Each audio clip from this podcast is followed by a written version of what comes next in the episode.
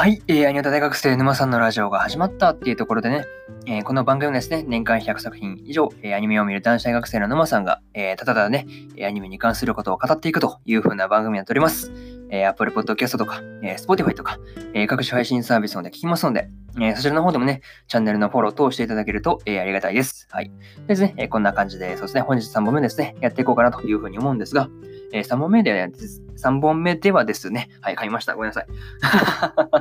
めっちゃ噛むね、今日もね。もうまあまあまあ、噛まない方が珍しいんですけど、はい。まあ、それを置いといて、えー、今日はですね、えー、今日の3本目はこちらね、まあまあ3分なんですけど、えー、3本目はですね、えー、日暮らしの泣く頃にの、えー、そうですね、えー、日暮らしの泣く頃に5の、えー、そうですね、7話の感想ですね。はい、こちらを語っていこうかなというふうに思っております。はい。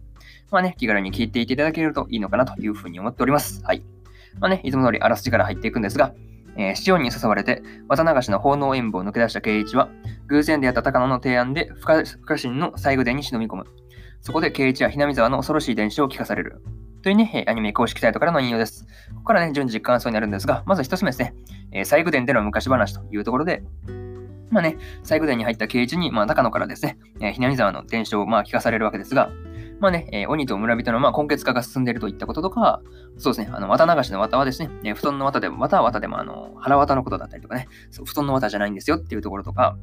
そうですね、なかなか、あとそうですね、最後殿にあった道具が、まあ、いわば、いわばね、あの人をまあまあ調理するというためのまあまあ道具であるから、まあ、調理道具だよね、調理道具だよね、というところとか、まあ、いろいろと語られてましたが、まあ、正直思っていた以上に、まあまあ、まあまあ、まあ、なんて言うんだろう、綿流しのところで、まあ、まあ、指してた意味は、ところはあったんですけど、まあ、結構、そうですね、改めて聞くとなかなか怖いと言いますか、うん。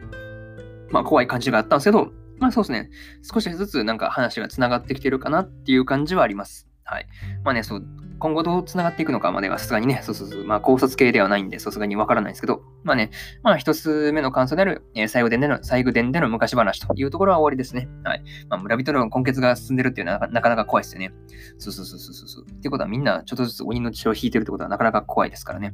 それであの目が赤くなったりするのっていうのは結構思ったりしました。まあね、これが一つ目の感想なんですけど、次が二つ目ですね。えー、お社様のたたりというところで、まあね、圭一が市長とかね、えー、富武と高野と、まあ三人と別れた後に、まあね、ミオンとか、えー、大石圭一から富武とかね、そう、高野のことをまあ聞かれまくってましたが、いや、なんでそんなことを聞くんだよっていうね、ところをまあまあまあ、それはまあシオンとの電話でまあわかるわけですが、まあね、二人がいなくなったっていうふうなところですよね。そうそうそう。まあね、軽トラ奪って、そう、逃走してたとか、その辺の話を聞いて、まあなるほどねっていう、そうそうそうそう。だから一緒にいなかったのみたいなそうそうそう、一緒にいなかったのかっていうのをなかなか聞かれたわけですね。まあね、ケイチはその後にですね、まあ、シオンからそう自分たちもまあ狙われるかもしれないというふうに言われて、まあ、そうですね、怒ってましたけど、あれ、同様から来てるものですよね。なんで俺がみたいなね、感じですよね。まあまあまあ、まあ、まあ、見たからだろっていうのはあるんですけど、まあね、そう、急にね、そう、自分も狙われてるかもしれないとか言ったら、まあ、パニックというか、うん、まあ、パニックからの怒りというやつですよね。そうそうそうそうそう。どうなるかわからんっていうのがなかなか怖いからこその、まあ、怒りだったかなっていうのは思いました。まあね、これ不安で夜も眠れないやつですね。いつ殺しに来るんだとかね。なんかその辺気になって眠れんやつですよね。まあ、案の定そう、眠れずに、まあ、熊とかそう入れとってきてましたが、まあ、そうですね。これが2つ目の感想である、えー、お社様のたたりというところですね。で、次がそうですね、3つ目である、えー、リカちゃんというところですね。そうそうそうそうそう。まあね、翌日、その村長までいなくなったっていうふうなことを聞いた圭一が、まあね、外でどういうことみたいな感じでね、まあ考えてると、まあ理科がそうやってきて、まあ圭一の頭をなでなでしてくれるわけですが、まあね、圭一がその猫の例えとか、まあいろいろと持ち出すんですが、猫の例え、いろいろというか、まあ、猫の例えは、まあ、下手くそながらにまあ出すんですが、まあ、そうですね、理科にはバレバレというか、まあ、あれで隠せる方がどうかしてるというふうなことをちょっと思ったりはするんですけど、まあね、それはバレて、まあまあ、怒られるよねっていうところはありました。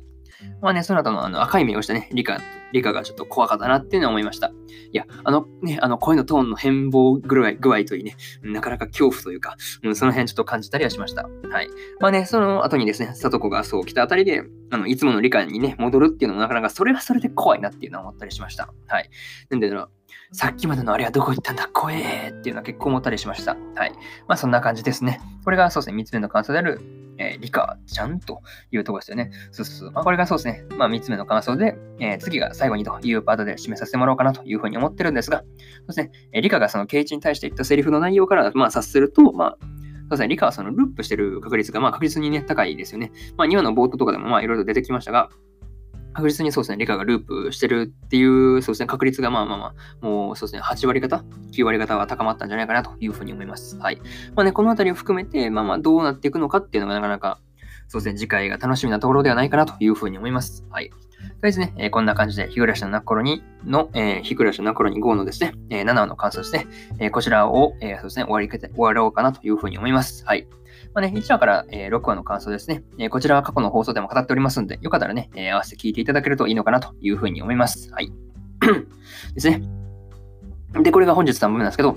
えー、1本目と2本目ではですね、まあ、他のね、そう感想を語ってるんですが、えー、1本目ですね、えー、呪術廻戦の、えー、8話の感想。で、2本目がですね、えー、ドラゴンクエスト大の大冒険の、えー、第8話の感想ですね。はい。こちらを語っておりますんで、よかったらね、そちらの方ももう見たよっていう方のみ、えー、聞いていただけるといいのかなというふうに思います。はい。で、そうですね、明日もまあ3本語っていくんですが、えー、明日は、えー、何を語るのかっていうところと、なると、えー、50万は先ですか、ブルームの、えー、6話の感想と、えー、キングスレイド、意志を継ぐ者たちの、えー、8話の感想